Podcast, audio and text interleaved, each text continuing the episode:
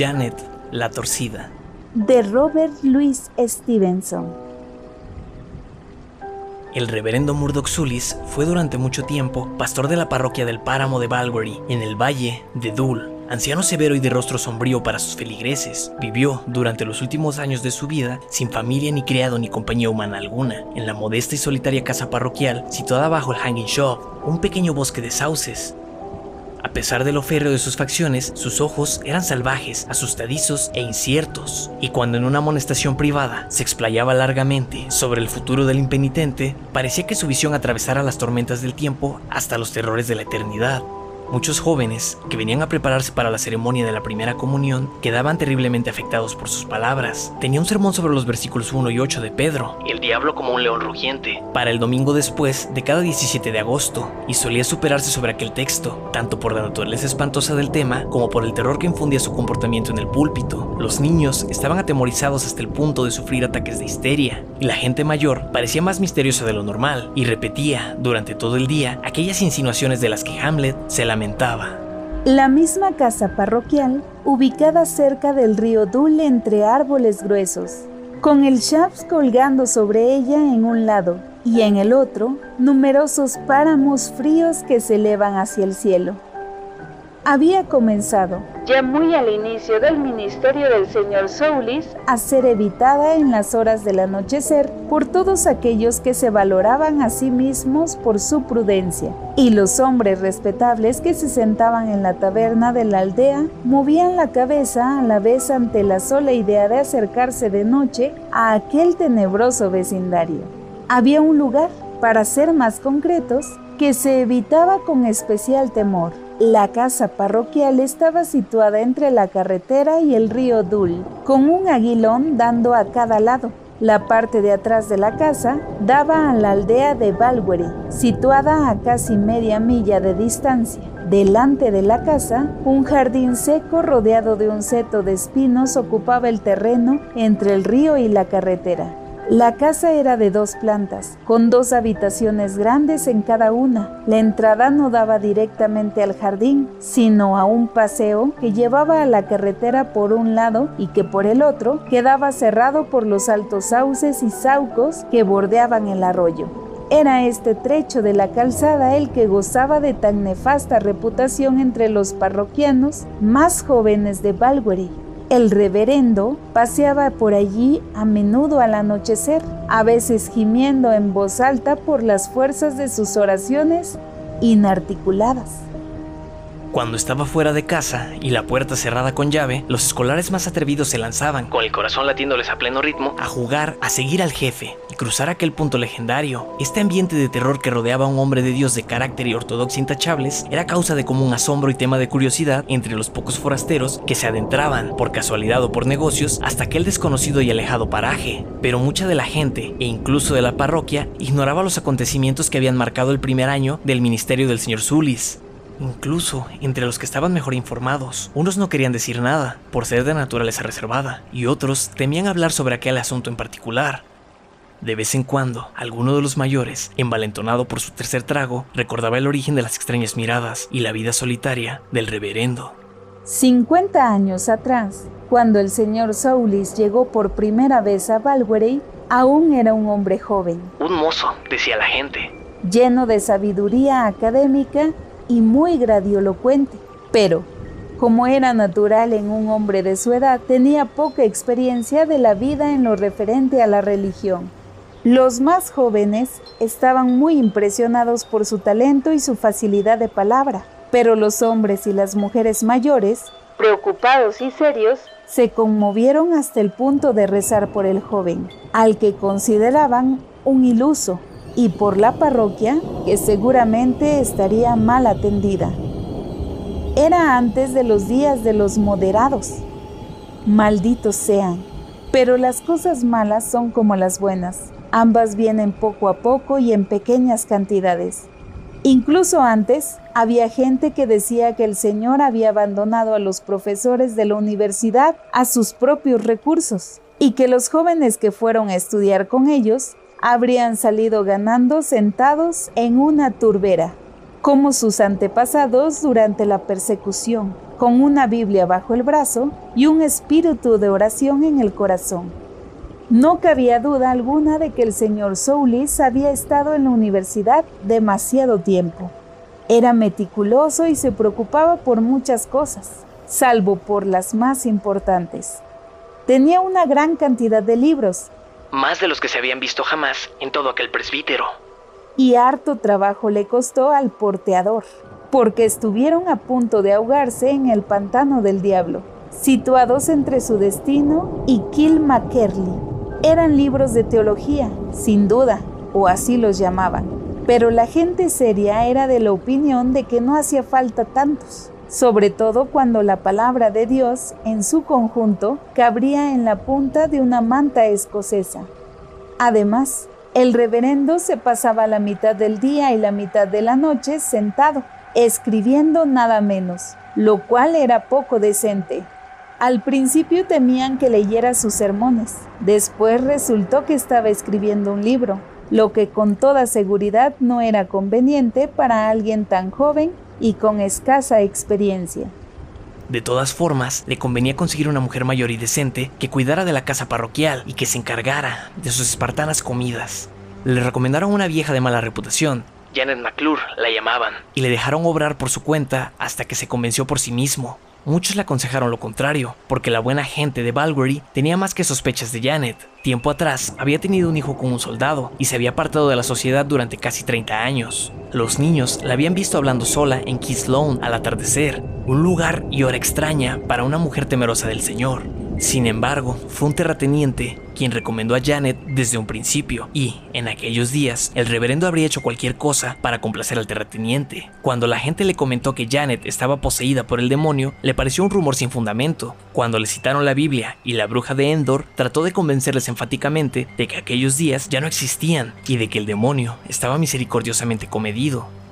Bien, cuando se supo en la aldea que Janet McClure iba a servir en la casa del párroco, la gente se enfadó mucho con ambos. Algunas de aquellas buenas señoras no tenían nada mejor que hacer que reunirse a la puerta de su casa y acusarla de todo lo que sabían de ella, desde el hijo del soldado hasta las dos vacas de John Thompson. Ella no era una mujer muy elocuente. Normalmente la gente le dejaba hacer su vida y ella hacía lo mismo, sin intercambiar ni buenas tardes ni buenos días. Pero cuando se enfadaba, tenía una lengua como para dejar sordo al molinero. Cuando empezaba, no había un viejo chisme que, aquel día, no hiciera saltar a alguien. No podían decir nada sin que ella les respondiera dos veces. Hasta que, al final, las amas de casa la tomaron, la rasgaron la ropa y la arrastraron desde la aldea hasta las aguas del río Dul para comprobar si era bruja o no. Total, o nadaba o se ahogaba.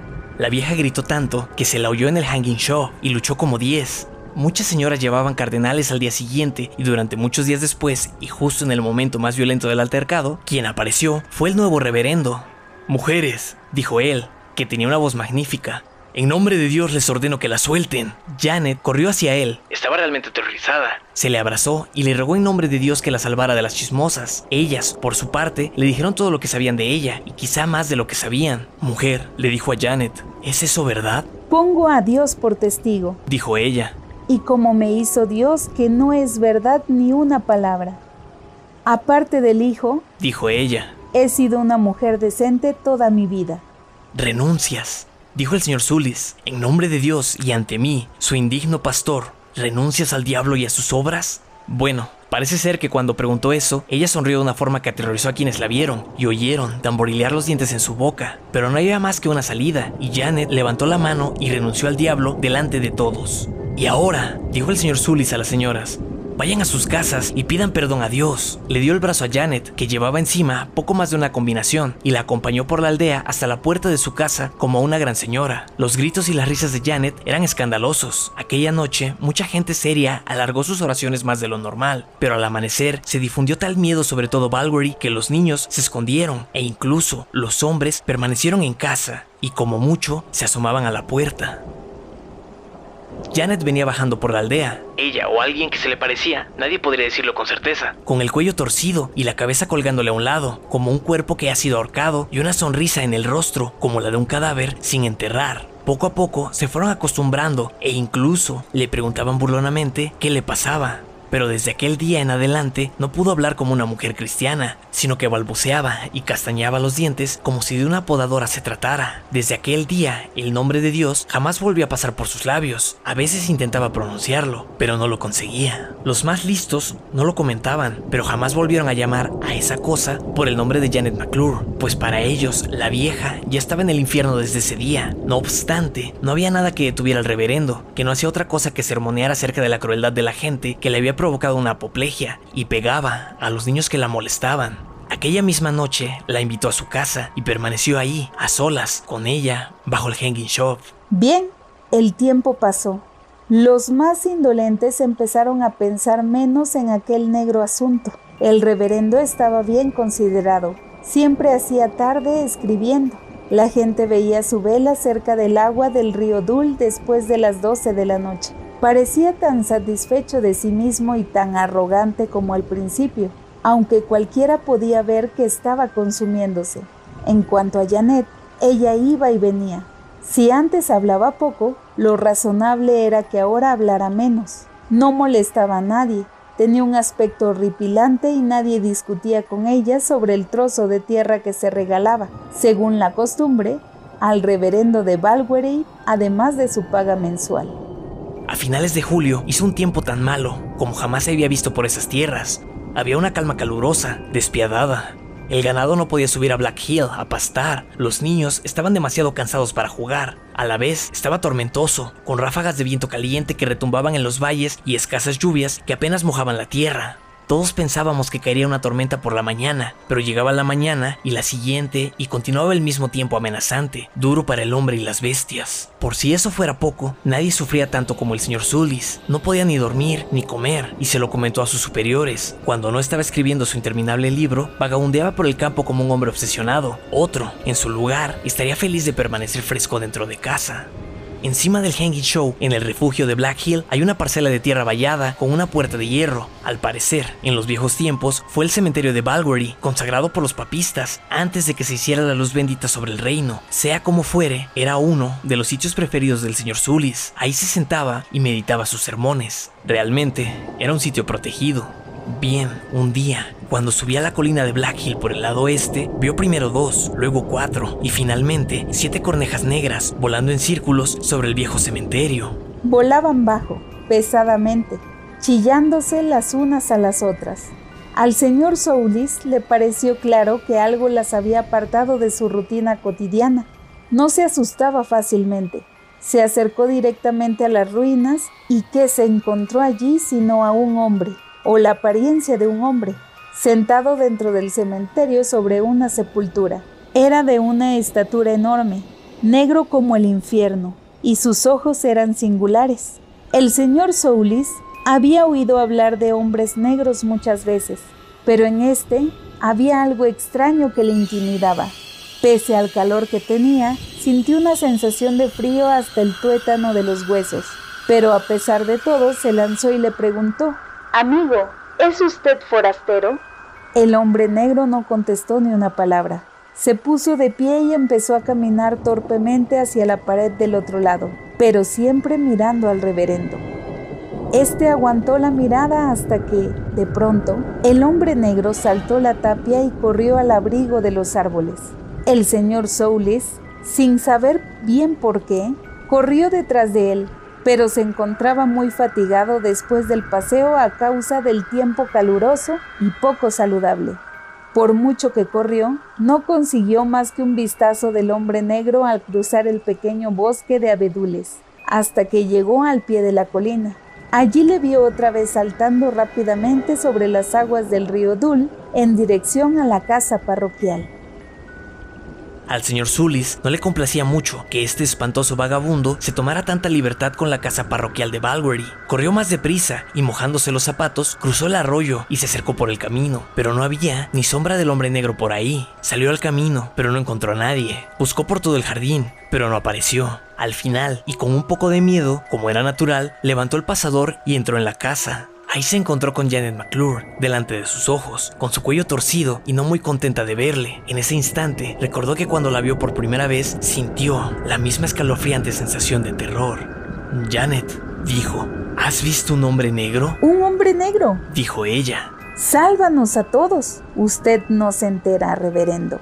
No hay ningún hombre negro en todo Valgueri. Pero ella no hablaba claramente, debe entenderse, sino que balbuceaba como un pony con el freno de la brida en la boca. Bueno, dijo él, Janet, si no hay ningún hombre negro, yo he hablado con el inquisidor de la hermandad. Y se sentó como alguien que tiene fiebre y los dientes le castañaron en la boca. Caray, Dijo ella, debería darle vergüenza, reverendo. dijo, dándole un poco de coñac que tenía siempre a mano.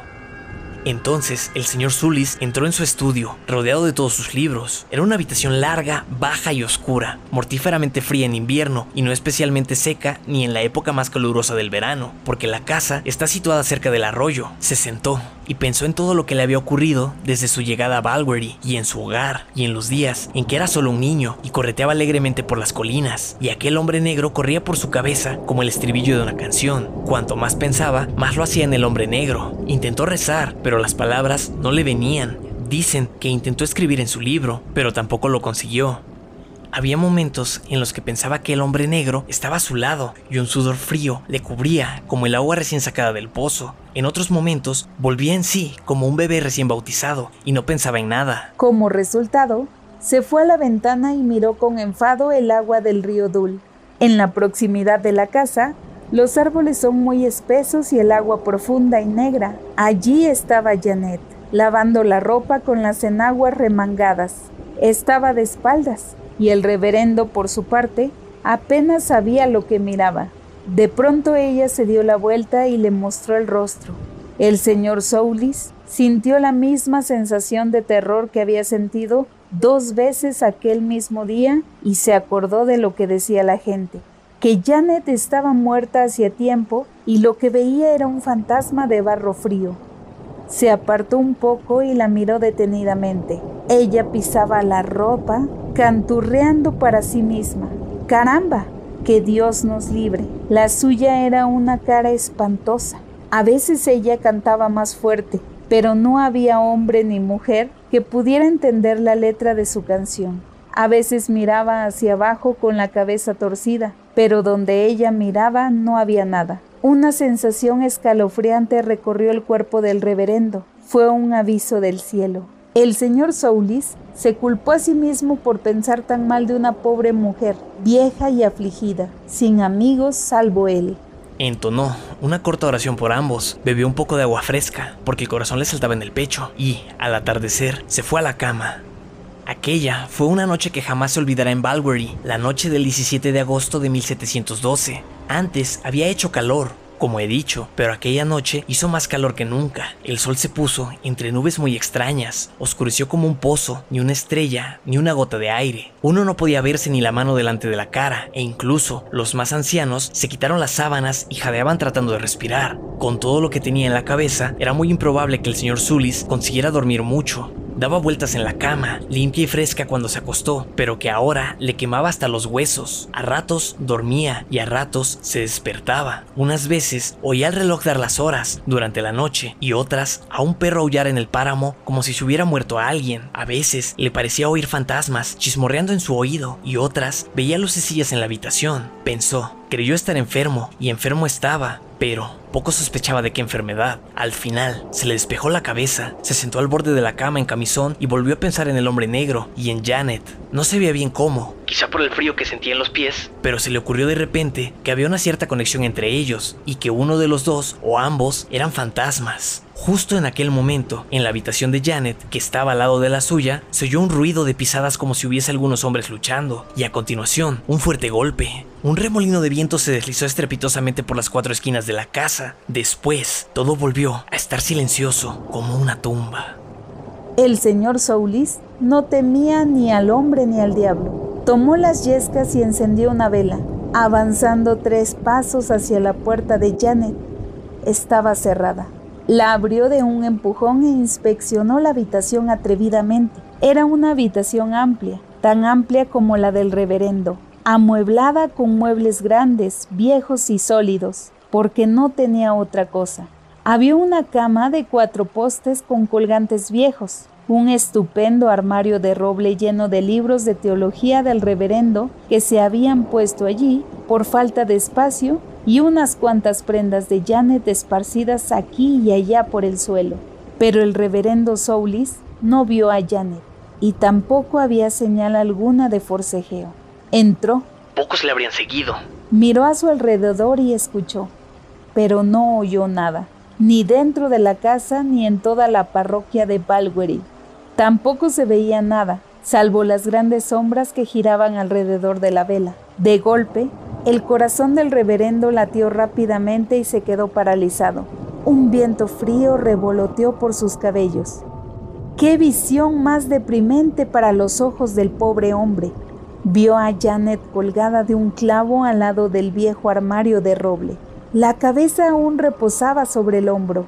Tenía los ojos cerrados. La lengua le salía por la boca y los zapatos se encontraban a una altura de dos pies sobre el suelo. Que Dios nos perdone a todos, pensó el señor Sulis. La pobre Janet está muerta.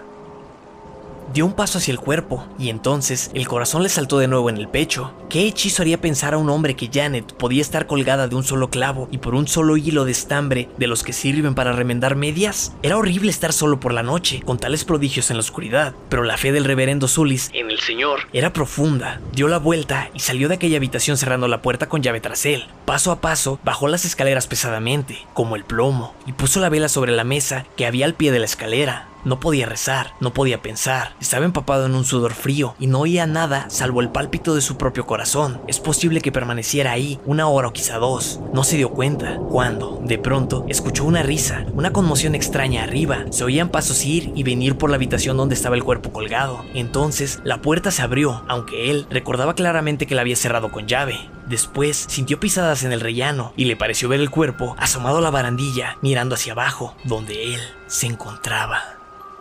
Tomó la vela de nuevo. Porque no podía prescindir de la luz. Y tan sigilosamente como pudo, salió directamente de la casa y fue hasta la otra punta del sendero. Aún estaba completamente oscuro. La llama de la vela ardía tranquila y transparente como en una habitación cuando la puso sobre la tierra. Nada se movió salvo el agua del río Dul, susurrando y murmurando valle abajo y aquellos atroces pasos que bajaban lentamente por las escaleras dentro de la casa. Él conocía los pasos perfectamente, eran de Janet. Y, con cada paso, con cada paso que se le acercaba poco a poco, el frío aumentaba en sus entrañas. Encomendó su alma al Creador. Oh, Señor, dijo, dame fuerza para luchar esta noche contra el poder del mal. Para entonces, los pasos avanzaban por el pasillo hacia la puerta. Podía oír la mano que rozaba la pared con sumo cuidado, como si la cosa espantosa palpara el camino. Los sauces se sacudían y gemían al unísono, y un largo susurro del viento atravesó las colinas. La llama de la vela bailaba, y apareció el cuerpo de Janet, la torcida, con su vestido de lana y su capucha negra, con la cabeza colgando sobre el hombro y una mueca todavía visible en el rostro. Viva, se podría decir, muerta, como bien sabía el reverendo Zulis, en el umbral de la casa. Es extraño que el alma del hombre dependa tanto de su perecedero cuerpo, pero el reverendo se dio cuenta y su corazón aguantó. Ella no permaneció ahí mucho tiempo, empezó a moverse otra vez y se acercó lentamente hacia el señor Soulis, que se encontraba de pie bajo los sauces. Toda la vida corporal de él, toda la fuerza de su espíritu irradiaba en sus ojos. Pareció que ella iba a hablar, pero le faltaron palabras e hizo una señal con la mano izquierda. Hubo un golpe de viento como el siseo de un gato. La vela se apagó, los sauces chillaron como si fueran personas y el señor Soulis supo que, vivo o muerto, aquello era el final. ¡Bruja! ¡Diablo! gritó. Te ordeno en nombre de Dios que te vayas a la tumba si estás muerta o al infierno si estás condenada. Y en aquel instante la mano de Dios, desde el cielo, fulminó a la cosa ahí mismo el cuerpo viejo, muerto y profanado de la mujer bruja, tanto tiempo apartado de la tumba y manipulado por los demonios, ardió como un fuego de azufre y se desmoronó en cenizas sobre el suelo. A continuación empezaron los truenos, más fuertes cada vez, seguidos por el estruendo de la lluvia. El reverendo Soulis saltó por encima del seto del jardín y corrió dando gritos hacia la aldea. Aquella misma mañana, John Christie vio al hombre negro pasar el gran mojón cuando daban las 6 de la mañana. Antes de las 8 pasó por la posada de Knockdoy. Poco después, Sandy McLellan le vio cruzando los oteros de Kirkmakelly rápidamente. No hay ninguna duda de que él fue quien ocupó el cuerpo de Janet durante tanto tiempo, pero por fin se había marchado. Desde entonces, el diablo jamás ha vuelto a molestarnos en Valguery. Sin embargo, fue un penoso honor para el reverendo. Permaneció delirando en la cama durante mucho tiempo. Desde aquel día hasta hoy no ha vuelto a ser el mismo. Janet la torcida. De Robert Louis Stevenson.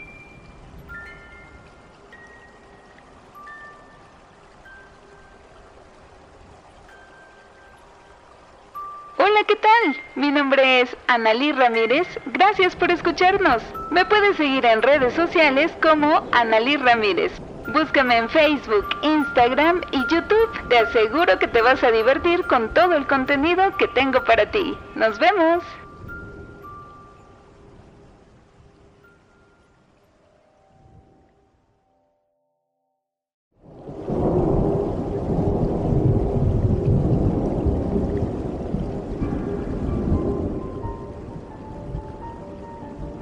Hola mundo, mi nombre es Fernando Palacios y estás escuchando Historias de Espantos, un podcast en el que grabo algunas historias de terror de mis autores favoritos.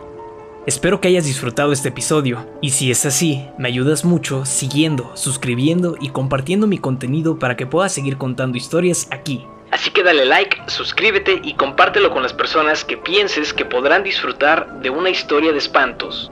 Puedes encontrarme en Instagram como arroba fer.mr.bons y ahí comentarme qué historia, cuento o relato de terror quieres escuchar. Y si te ha gustado mucho este episodio, puedes ayudarme en el link de Boy Me a Coffee que está en la descripción. Gracias y nos escuchamos en la siguiente historia de espantos.